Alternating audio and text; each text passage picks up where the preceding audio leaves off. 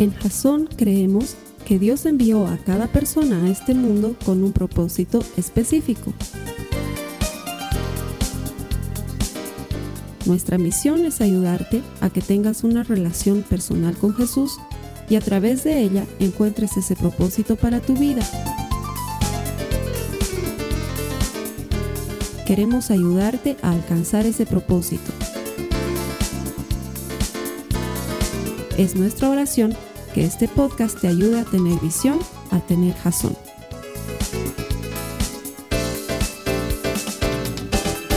La semana pasada habíamos visto una más de las tantas cosas que Dios hizo en la vida de Eliseo y a través de Eliseo en otras vidas. Pero sabes qué? Eh, no quisiera que te quedes con las historias del Antiguo Testamento y ay, qué lindo. Ese no es mi objetivo. El objetivo de esta serie es ayudarte a experimentar las ventajas de tener el otro lado, ese mundo sobrenatural a nuestro alcance.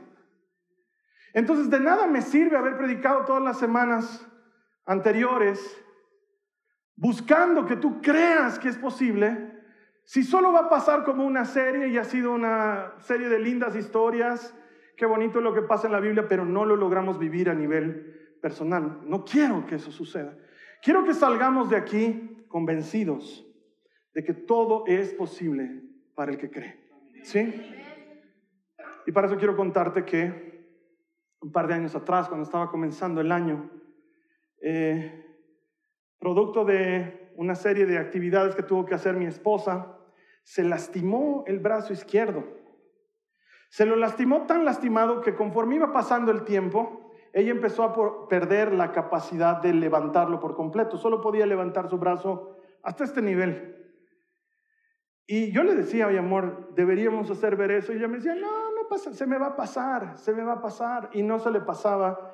Y conforme iba pasando el tiempo, más bien eso empezó a generar dolor y un dolor de reflejo en el otro brazo y la cosa parecía que se estaba complicando.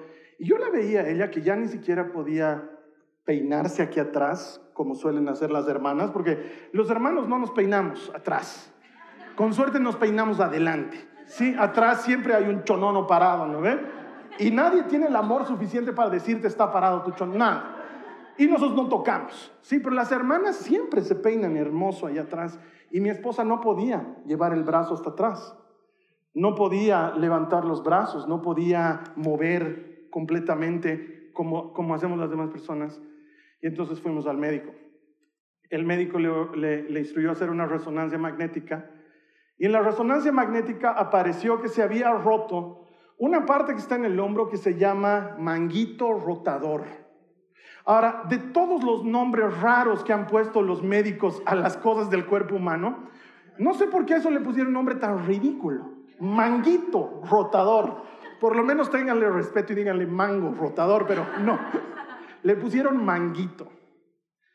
La cosa es que según el, criterio del médico, cuando está roto, hay que hacer cirugía porque tienes que coser los tendones y los músculos que están en ese manguito para volverlos a fijar en su lugar y luego hay que hacer fisioterapia para que todo eso recupere hasta que eventualmente quizás un 90-95% del brazo pueda volver a la normalidad.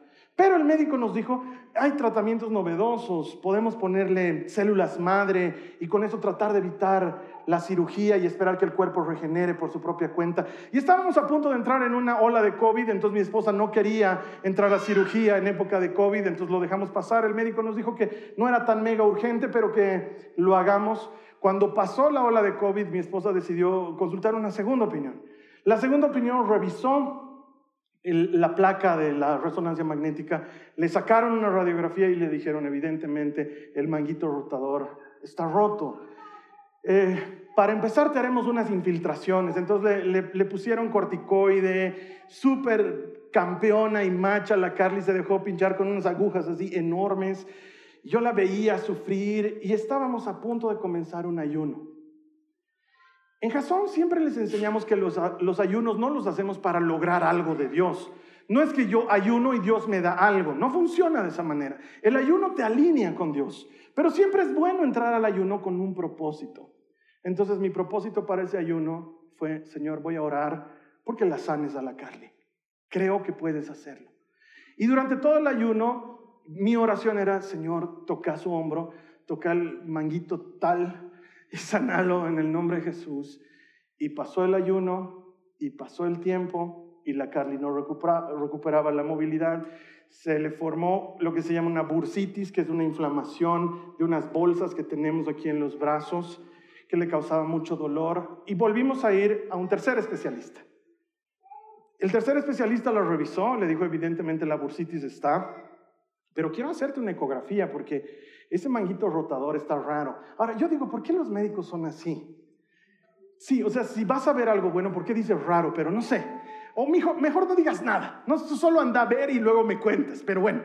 Entonces le hacen la ecografía a la Carly, la doctora ve los resultados y le dice, mira, no lo puedo explicar, pero tu manguito rotador no está roto, está sano. Entonces probablemente la doctora no lo podía explicar, pero yo sí que sabía qué era lo que había pasado. No es posible que una resonancia magnética y unos rayos X te digan una cosa y en la ecografía luego salga otra cosa. Bueno, para hacerte corta la historia, la Carla ha tenido que pasar por muchas fisioterapias para reducir la bursitis y ha tenido que pasar por muchas inyecciones para aliviar el dolor, pero el manguito rotador que estaba roto no está roto, está completamente sano y yo sé por qué sucedió eso. Y como esa historia, tengo decenas de decenas de historias en las que te puedo contar que algo estaba mal y luego estuvo bien. Y que los médicos dicen, no lo puedo explicar, pero esto está bien. Ahora, decenas, decenas de veces que me ha pasado en mi vida. ¿Por qué? Porque el otro lado está ahí a tu disposición, la tuya y la mía, para todo aquel que cree, para todo aquel que cree. No quiero que nos salgamos de esta serie pensando que, ay, son unas lindas historias de Eliseo, porque Dios quiere hacer algo en tu vida. Quiere que tú y yo entremos en ese mundo sobrenatural. Cuando los discípulos conocieron a Jesús y empezaron a caminar con Él, no había pasado mucho tiempo de instrucción cuando Él les mandó a predicar el Evangelio y anunciar las buenas noticias. Los mandó de dos en dos, quizás alguno de ustedes haya escuchado ese pasaje alguna vez. Los mandó de dos en dos y les dijo, vayan y anuncien las buenas nuevas del reino, sanen enfermos, echen fuera demonios, anuncien que el año de gracia del Señor ha llegado. Los discípulos, sin haber tenido formación específica en las escrituras, fueron a los pueblos donde estaban enviados y sanaron a los enfermos y echaron fuera a los demonios y volvieron alucinando diciendo, Señor, hasta los demonios se nos sujetan cuando oramos en tu nombre. Y Jesús les dijo, no se emocionen de que los demonios se sujetan a ustedes. Emocionense de que sus nombres están escritos en el libro de la vida. Si los discípulos podían hacerlo, ¿qué nos impide a nosotros hacer lo mismo? ¿Por qué somos la clase de cristianos que necesitamos que alguien más crea por nosotros? Que el fulano me lo ore, que la sutana me apoye en esto. ¿Por qué? Si el otro lado está a disposición tuya como mía. Ese mundo sobrenatural, Cristo lo compró para nosotros en la cruz del Calvario. De hecho, mira lo que dice la palabra de Dios en Juan, en el capítulo 14, en el verso 12, dice, les digo la verdad, todo el que crea en mí hará las mismas obras que yo he hecho. Y presta atención, ¿qué dice a continuación? Dice, y aún mayores, porque voy a estar con el Padre. Después de la resurrección de Jesús, los discípulos empezaron a experimentar una vida tan sobrenatural como la de Eliseo. De hecho, la Biblia solo registra una persona con más milagros que Eliseo, y ese es Jesucristo. ¿Sí? Eliseo hizo muchos milagros, pero Jesucristo hizo muchos más. Y como que pareciera que se queda en él porque finalmente es el Hijo de Dios y no sé qué, pero luego empiezas a ver que los discípulos empiezan a hacer cosas bastante milagrosas, diría yo. Como Pedro resucitando una muchacha.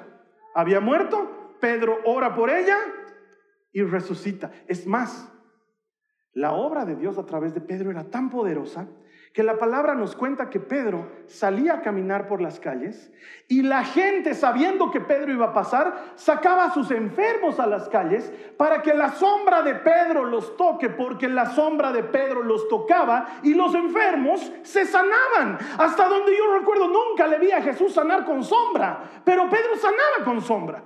La Biblia nos dice que Pablo oraba por los pañuelos y los delantales de las personas que estaban enfermas y luego llevaban ese pañuelo y se lo ponían al enfermo encima y el enfermo se sanaba. El pañuelo se volvía milagroso. Había que hacer, pare de sufrir ahora, yo voy a vender a usted el pañuelinho que oró Pablo. No, no era el pañuelinho. Era Jesucristo cumpliendo su promesa. Cosas mayores harán ustedes porque yo voy a estar con el Padre. Ese es nuestro nexo con la fuente de poder. Se dice que este Pablo estaba, después de haber sobrevivido a un naufragio, estaba armando una fogata. Y al alzar los leños, ¡pum! Una serpiente se le agarra del brazo y lo muerde. La gente que estaba alrededor dice, bien maleante ha debido ser este. ¿Por qué? Ha sobrevivido al naufragio y los dioses deben querer que se muera, por eso una serpiente lo ha mordido. Pablo seguramente sintió dolor porque no nos volvemos, no nos volvemos extraterrestres o supermanes, seguimos siendo humanos. Le ha debido doler, pero el men se sacudió la serpiente y siguió armando su fogatita. Los otros lo miraban y decían, ¿qué rato se muere? ¿Qué rato se muere? ¿Qué rato se... Esperaban que se hinche, que le pase. Nada. Y después de un rato dijeron, este hombre debe ser un hombre justo. Eso para mí son cosas mayores que las que se vieron con Jesús. ¿Y cómo no van a ser cosas mayores si dos mil años después de Él seguimos hablando de Jesucristo? Todas las otras cosas han pasado. Ya no hay adoradores de Baal y esas macanas, pero Cristo sigue vigente. Estamos facultados a entrar en ese otro lado donde la vida sobrenatural está a nuestra disposición. Por eso te quiero contar un mensaje en la escritura que creo que nos puede animar a entrar en ese otro lado. Dice que los discípulos Juan y Pedro estaban yendo a adorar como siempre al templo y que en una puerta que se llamaba la puerta de la hermosa, porque así dice que se llama, no sé por qué se llamaba puerta de la hermosa. No sé si era una puerta hermosa o si alguna hermosa pasó por ahí y dijo es mi puerta. No tengo idea. Se llamaba puerta de la hermosa. Había un paralítico ahí que hace 40 años mendigaba pidiendo dinero. Paralítico. Pedro y Juan estaban pasando por esa puerta y vieron al paralítico y se acercaron a él. El paralítico se puso feliz porque dijo, me van a dar dinero. Y les extendió la mano y Pedro lo miró y con autoridad y con mucha fe le dijo, no tengo oro y no tengo plata, pero lo que tengo te lo doy. En el nombre de Jesucristo de Nazaret, ponte de pie y camina y lo tomó de la mano. Y el hombre se puso de pie y empezó a brincar de alegría. Entonces la gente que estaba alrededor se dieron cuenta que era un milagro evidente porque lo conocían. Era el paralítico que hace 40 años pedía plata en el mismo lugar. Entonces se acercaron a ver el milagro y Pedro dijo, es un buen momento para hablar del Evangelio. Y cobró coraje y les habló y les dijo, ¿de qué se asombran que este hombre haya sido levantado de su parálisis? Si fue sanado en el nombre de Jesús de Nazaret, a quien ustedes crucificaron wow, ese tipo está loco. Y empieza a predicar con vehemencia y con autoridad y la gente siente la convicción del Espíritu Santo. Pero los que estaban a cargo del templo, que eran saduceos, escucharon y dijeron, un ratito, un ratito, resurrección de los muertos, eso va en contra de nuestra enseñanza. Y los agarraron y los metieron, los metieron presos y estuvieron toda una noche en el bote. Y al día siguiente los sacaron para un juicio. Y ahí, cuando los están juzgando, viene este, esta porción de escritura que quiero que leamos. Dice, los miembros del concilio quedaron asombrados, perdón, Hechos 4 en el verso 13. Dice, los miembros del concilio quedaron asombrados cuando vieron el valor de Pedro y de Juan. Porque veían que eran hombres comunes, sin ninguna preparación especial en las escrituras también los identificaron como hombres que habían estado con Jesús. Este milagro que era evidente y que ellos no podían negar, lo había realizado un grupo de gente común, como tú y como yo. No era el gran profeta Eliseo, el varón ungido del Señor. No era Jesús, el Hijo de Dios, el Mesías. Eran unos pescadores, eran unos obreros, era gente normal, de clase media, sin formación en las escrituras, que acababan de ejecutar un milagro evidente. Y eso debería enseñarnos a ti y a mí que este mundo sobrenatural, este otro lado, ha sido desbloqueado, está disponible para gente que tiene primero valor. Dice que reconocieron, estaban asombrados cuando vieron el valor de Pedro y de Juan. Entrar al otro lado requiere que seamos audaces en nuestra fe, requiere que creamos cosas que parecen imposibles y nos arriesguemos a ir en pos de esas cosas, porque eso requiere coraje, requiere valentía, porque no quiero que seamos la clase de iglesia que insulta a Dios con una fe mediocre, que nuestra única oración es bendice nuestros alimentos. Que nos vaya bien mientras viajamos, cuando Dios nos está diciendo que podemos orar por cosas mayores, pero entiendo que se necesita valor para orar por cosas mayores, porque miles de cosas pasan en mi cabeza. He visto decenas de pasajes como los que les he contado de mi esposa y la siguiente vez que tengo un problema digo, ay, ¿ahora qué voy a hacer? Y alguien debería zamarronearme y decirme, Carlos Alberto, ¿cuántas veces has orado y el Señor ha respondido? Pero en ese momento dudo, en ese momento soy cobarde, en ese momento me olvido de las cosas buenas que ha hecho el Señor. Pero luego oro y el Señor hace otro milagro y doy otro testimonio y luego me vuelve a pasar lo mismo. Hay que coger el valor como una buena costumbre, porque caminar por fe es caminar por donde no hay evidencia. Pero nosotros tenemos evidencia de un Dios fiel y bueno que responde las oraciones de sus hijos. O sea que hasta nuestro camino es más fácil. Los discípulos realmente tuvieron que hacer camino para nosotros. Nosotros estamos caminando por esa senda una y otra vez. Es como esta película de los cazadores del arca perdida, Indiana Jones, has debido ver. Eh, tiene, está buscando el arca del pacto, ¿sí? Como si eh, pudiera encontrarla. Y... Eh, en una de las pruebas que tiene que pasar en el templo ese, eh, se encuentra con que tiene que pasar una prueba de fe. ¿Cómo es esto? Y curiosamente el cine de Hollywood nos muestra que Indiana Jones recuerda pasajes de las escrituras y dice, la fe la certeza de lo que se espera, la convicción de lo que no se ve. Y delante de él tiene un precipicio. Lo que se ve es precipicio, pero él dice fe, lo que no se ve. Y él decide dar un paso al vacío. Y la magia de Hollywood nos muestra que desde la perspectiva de Indiana, eso se veía como un precipicio, pero desde la perspectiva del espectador era un puente que había sido diseñado para verse como si fuese un precipicio. Indiana da el paso de fe y empieza a caminar sobre el puente, pero él se veía caminando sobre el aire. Caminar por fe es así. Caminar por fe es dar un paso al vacío, donde parece que no hay camino. Pero Jesucristo es el camino, la verdad y la vida. Y cada que tú y yo damos un paso al vacío, la mano que nos sostiene es la misma mano que estaba clavada en la cruz, la misma mano del que dijo, harás cosas mayores. Necesitamos ser valientes en nuestra fe, necesitamos creer lo que parece imposible. Como dice Josué en el capítulo 10 de su libro, en los versos 12 y 14, dice, el día que el Señor les dio a los israelitas la victoria sobre los amorreos, Josué oró al Señor delante de todo el pueblo de Israel y dijo, que el sol se detenga sobre Gabaón y la luna sobre el valle de Ajalón. Entonces el sol se detuvo y la luna se quedó en su sitio hasta que la nación de Israel terminó de derrotar a sus enemigos. ¿Acaso no está registrado este suceso en el libro de Jacer? El sol se detuvo en medio del cielo y no se ocultó como en un día normal. Presta atención. Jamás, ni antes, ni después hubo un día como ese, cuando el Señor contestó semejante oración. Sin duda, ese día el Señor peleó por Israel. ¿Qué clase de coraje tiene que tener Josué para pararse en medio de toda la gente y decir, Señor, ayúdame, sol detente?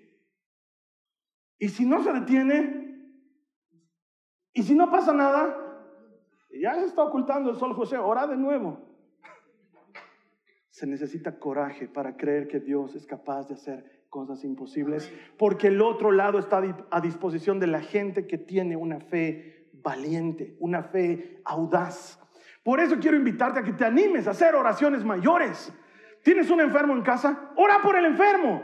No esperes a que alguien más vaya a orar por él. ¿Tienes un matrimonio quebrado? Ora por tu esposo, ora por tu esposa hasta que Dios obre. ¿Tienes problemas con los hijos? Está en drogas, está en pornografía, está en trago, está en el stronger. Ora por él. El Señor, el Señor es fiel y bueno para que el stronger salga campeón. Amén. Amén. Hay equipos que necesitan oración ahorita. Oren por esos equipos. Ustedes saben qué equipos son.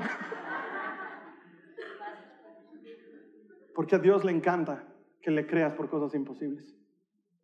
Él le encanta. Es como esa tarde que suena mi timbre y la María Joaquina está en la puerta de mi casa con cinco o seis muchachitos, todos con sus bicicletas. Yo abro la puerta y le digo, mi amor, ¿qué ha pasado? Y me dice, los he traído para que arregle sus bicicletas. Y yo dentro de mí digo, yo no sé arreglar bicicletas. Y la María Joaquina se da la vuelta y los mira a sus amigos y les dice, él es mi papá, arregla todo. Y luego me mira y me dice, ¿puedes arreglar sus bicicletas, no ve papá? Y yo le digo, pero para luego es tarde, hijita, y saco mis herramientas y me lleno de grasa y arreglo todas las bicicletas, las arreglo todas. Y la María Joaquina se va con ellos manejando las bicis. Gracias, Señor, gracias. Me dicen, ve que arregla todo mi papá. ¿Cómo no voy a arreglar si mi hija me está diciendo que arreglo todo? Tengo que arreglar todo. Si yo que soy malo y soy un inútil sé hacer cosas buenas para mi hija, ¿cuánto más, dice Jesús, hará el Padre por aquellos que confían en Él? ¿Cuánto más hará? Pero hay que ser valientes.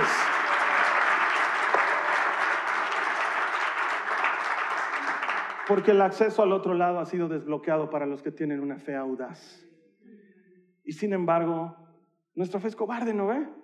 La volveremos fuerte. La volveremos fuerte.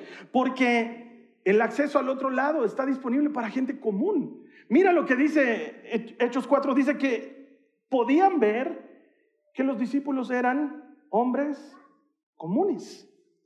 Eso en griego, porque Hechos ha sido escrito en griego, tú lo lees y utiliza una palabra que se pronuncia idiotai. No sé si le suena familiar alguna palabra en español, yo no. Idiotai. Dice que reconocieron que eran valientes, pero eran idiotai. Eso dice la Biblia. Eh, lo dice en forma despectiva, ¿sí? Nosotros en esta época le hemos añadido muchos componentes al adjetivo idiota. En esa época era una forma despectiva para decir gente común, pero tan común que creen cualquier fábula, que son crédulos de cualquier historieta, que no tienen la formación espiritual que nosotros como maestros de la ley superiores tenemos. Estos son unos pobres idiotas. Y sin embargo, el Evangelio llegó primero a esos idiotas. Dios así quiso que fuera. Y para, para, el mundo, muchas veces nosotros los cristianos somos unos pobres idiotas. Y no tengo problemas en que nos consideren unos pobres idiotas. Mi problema es cuando nos portamos como idiotas. Porque a veces los cristianos nos portamos como unos idiotas. Cuando salimos a decir que la tierra es plana, por ejemplo. Saben que, o sea, si la tierra es plana porque la Biblia dice la cúpula, ni has entendido de cultura hebrea, estás hablando macana, por tu culpa nos estás haciendo decir idiotas por lo incorrecto. Porque que me digan idiota por seguir a Cristo, idiota con orgullo, pero que me digan idiota por la tierra plana, por favor.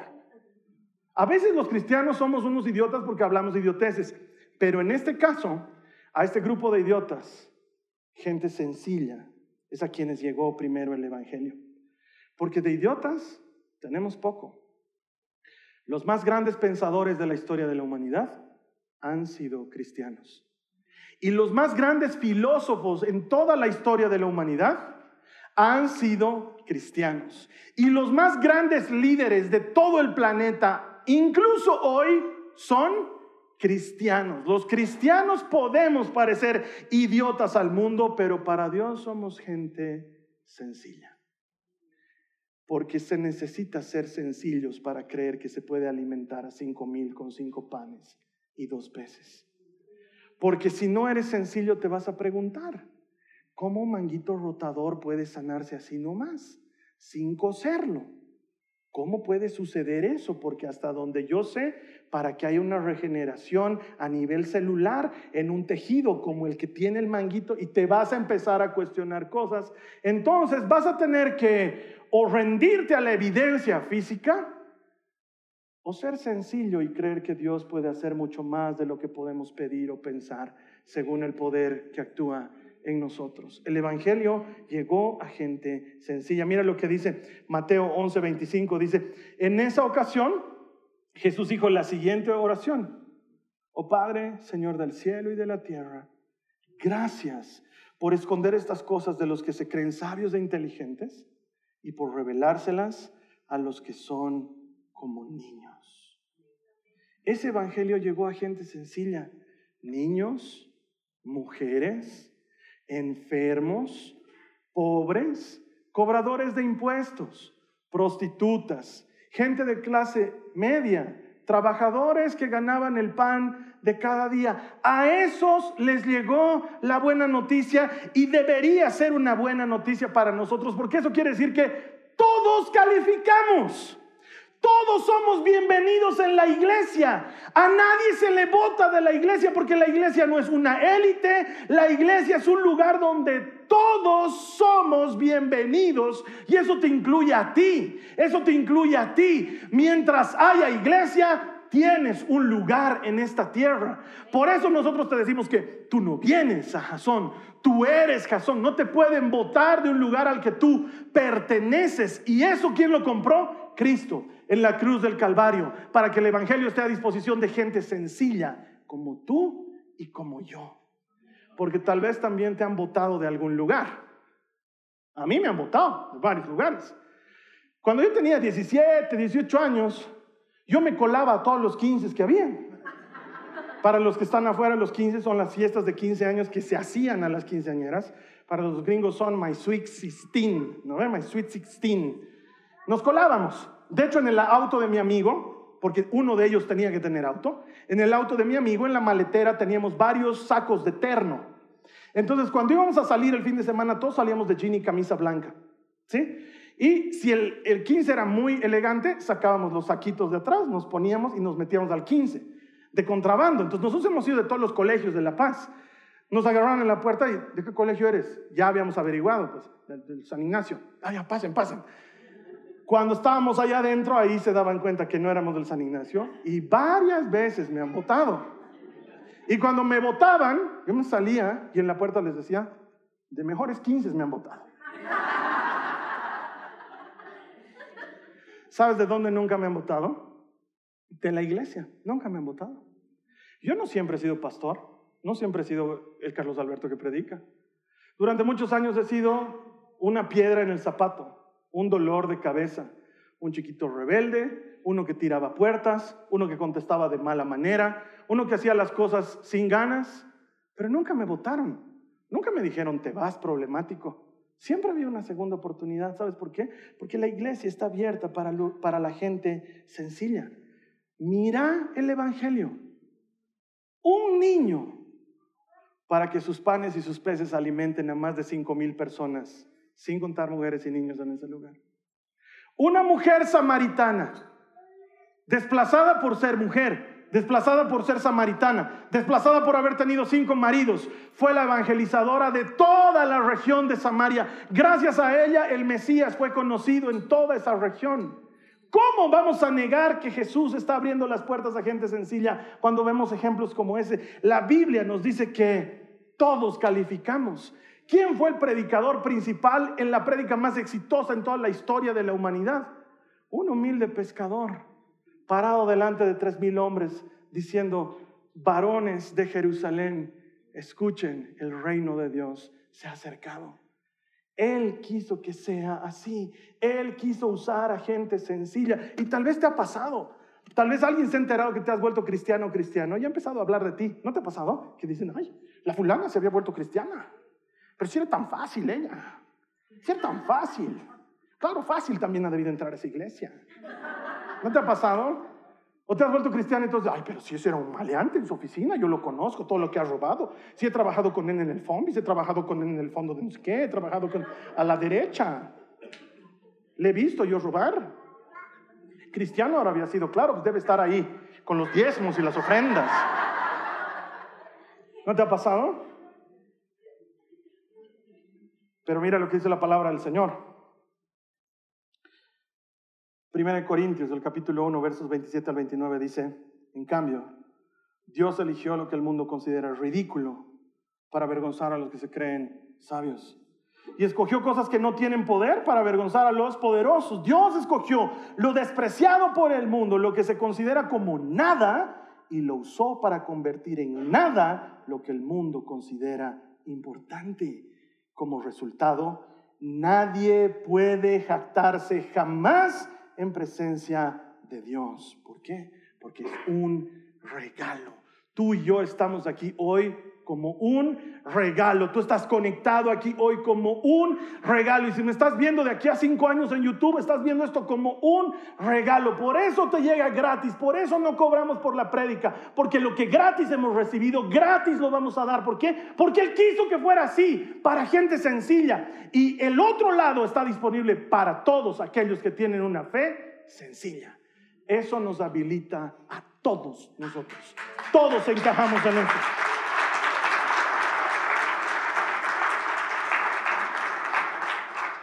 Además que no eran maestros de la ley. Juan y Pedro no eran maestros de la ley como los que los estaban juzgando. De hecho, reconocen que ellos eran gente común, sin ninguna preparación especial en las escrituras. Pero no quiero que me malentiendan, hermanos, porque eso no significa que debemos menospreciar o dejar de lado la preparación en las escrituras porque no conozco mejor manera de conocer al Dios de Israel que leyendo sobre el Dios de Israel y orando con el Dios de Israel sobre las escrituras. Jamás menosprecies lo que podemos hacer cuando nos encontramos leyendo eso que es más que un libro. Entonces la Biblia no se está refiriendo a que hay que hacer la clase de hermanos que no leen las escrituras, porque de hecho estamos haciendo un alfa para jovencitos que se llama Alfa 2. Y les estamos enseñando a leer la palabra de Dios. Y nos hemos encontrado con dos problemas muy graves. Número uno, esta generación no le gusta leer, no lee nada. Y encima las redes sociales contribuyen a que hasta los videos ahora los puedes poner en doble velocidad para que duren menos. Entonces no les gusta leer y desde luego no leen en la palabra, no leen la palabra, perdón. Y quizás aquí debo jalarte la oreja. ¿Cómo quieres que tus hijos lean la Biblia si no te ven leyendo la Biblia? Porque tal vez el problema es que nos gusta la Biblia cuando alguien nos la cuenta desde una prédica, pero no pasamos tiempo en las escrituras. Entonces ellos no eran formados en las escrituras, pero pasaron tiempo con Jesús. Los maestros de la ley los estaban evaluando por un conocimiento racional, porque los maestros de la ley eran expertos en la ley de Moisés, conocían las escrituras de memoria, pero ¿sabes qué? Se estaban perdiendo a Jesucristo por 15 centímetros. Porque una cosa es conocerlo racionalmente, pero otra cosa es conocerlo personalmente. Y si algo tenían los discípulos, quizás no era sobrado conocimiento en las escrituras, pero habían conocido a Jesucristo. De hecho, la Biblia nos dice, también los identificaron como hombres que habían estado con Jesús. Se notaba que habían estado con Jesús. Y algo que nadie puede discutirte jamás es cuando tú has tenido un testimonio personal que evidencia que Cristo es parte de tu vida. Tener una relación personal con Jesús es indiscutible. Porque sabes que me pueden decir idiota, pero no me pueden discutir que converso con Jesús, porque yo lo experimento y no hay manera de que me puedas discutir eso. Y quizás digas, el Carlos Alberto está loco porque habla con su amigo imaginario, pero hablo con él. Eso no me puedes discutir. Para ti será mi amigo imaginario, pero yo hablo con él. ¿Sabes cuál es el problema? Que mi amigo imaginario sigue sanando enfermos, sigue rescatando jóvenes, sigue sanando heridas, sigue remendando matrimonios rotos, sigue haciendo las cosas nuevas. Te cuento que mi amigo imaginario es menos imaginario de lo que crees. Y no me puedes discutir porque yo lo vivo. No podemos discutirles que han estado con Jesús. Eso no se los podemos discutir. Es evidente que han estado con Jesús. Y quizás alguna vez te enfrentes a esta situación. ¿Cómo eres capaz de seguir al amiguito imaginario? Yo te digo, ¿Jesús es realmente un amigo imaginario? Dos mil años después seguimos hablando del amigo imaginario. Porque a lo mejor sí es un amigo imaginario y entonces ha tenido que estar loco. Jesús ha tenido que estar loco.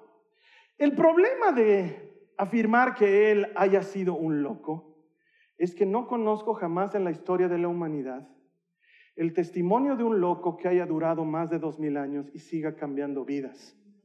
O sea que probablemente no haya sido un loco, pero quizás, quién sabe, haya sido un mentiroso. Tal vez Jesús no estaba loco, pero tal vez era mentira lo que él decía. Tal vez sus discípulos se las han ingeniado para escribir cosas maravillosas de él, pero ninguna era verdad. Todas hayan sido mentiras. Sin embargo, hay un problema con eso. No he sabido de gente que esté dispuesta a dar su vida por una mentira. Y lo más curioso de esto es que a través de la historia, no solamente doce sencillos carpinteros, pescadores, cobradores de impuestos de la Jerusalén de esa época dieron su vida de la forma más horrorosa por esta mentira, entre comillas, sino que lo más curioso es que a través de la historia, durante siglos, los que hemos conocido a Jesús por el testimonio de esos doce humildes hombres, hemos y seguimos dispuestos a dar nuestra vida por esa mentira. Y hasta donde yo sé, la gente no da su vida por una mentira. Entonces, si Jesús no estaba loco y si Jesús no es un mentiroso, probablemente lo único que queda decir es que Jesús es quien realmente decía ser el Hijo de Dios, el Mesías, el camino, la verdad y la vida. Y eso solo lo experimentamos los que estamos con Él. Porque sí, no soy especialista en nada, hermanos. Me ha tocado desde muy jovencito ir a hospitales, a clínicas, a orar por enfermos. No sé nada de medicina. No entiendo todavía la medicina y estoy lejos de comprenderla. No sé cómo hace el ibuprofeno para entrar a tu cuerpo y hacerte feliz. No tengo idea. No lo sé. Pero eso no me ha impedido acercarme a orar por enfermos y creer que el Señor los puede sanar. Y sí, algunas veces la persona se ha muerto, pero han sido tantas otras incontables veces en las que He escuchado a los médicos decir, no tengo explicación. Algo ha sucedido que no puedo explicar. Antes de casarme, he orado y he aconsejado a decenas de matrimonios sin haber estado casado. ¿Sabes por qué? Porque no era el entrenamiento especial en matrimonios lo que hace la diferencia. He estado con Cristo. Sé lo que Él haría. Lo he conocido personalmente. Sé lo que Él haría. Y eso hace que tú y yo califiquemos. ¿Sabes por qué? Porque probablemente no somos especialistas, pero yo quiero ver las manos levantadas de los que han andado con Cristo. ¿Quiénes aquí han andado con Cristo? Si tú has andado con Cristo, te cuento que calificas. ¿Quiénes aquí han andado con Cristo? Deberíamos estar satisfechos y orgullosos de haberle conocido. ¿Por qué? Porque los discípulos habían caminado con Cristo. Eran unos pobres idiotas que habían caminado con Cristo. Y esa es toda la diferencia. Nos pueden decir pobres idiotas, que nos digan, pero no pueden negar que andamos con Cristo. Hay algo que no pueden negar y es que charlamos con Él. No me avergüenzo del Evangelio, porque es poder de Dios para derribar fortalezas. No me avergüenzo del Evangelio y aunque me digan loco y aunque me digan fanático, no me avergüenzo del Evangelio. Ay, Carlos Alberto. Parecías un tipo inteligente, Carlos Alberto. Hagamos una prueba. Nos moriremos. Nos moriremos. Llevaremos la prueba hasta el extremo, hasta la muerte, muerte, muertos. Y cuando nos muramos, veremos qué pasa al otro lado. Si mi amigo imaginario había sido imaginario, vamos a despertar al otro lado, cual sea este otro lado. Quizás no hay amigo imaginario. Y tenías razón. ¿Y cuál es la diferencia? Ninguna, porque finalmente yo he vivido una vida de paz, tratando de hacer lo que es correcto, obrando conforme a lo que el libro de mi amigo imaginario decía que era una buena conducta. Y tal vez, no sé, nos reencarnemos, tú en árbol, yo en perro, con la consiguiente que puede pasar entre un árbol y un perro.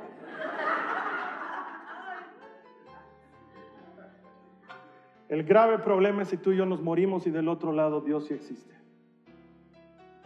Y yo tenía razón y tú no. Hasta por descarte, Cristo es la respuesta.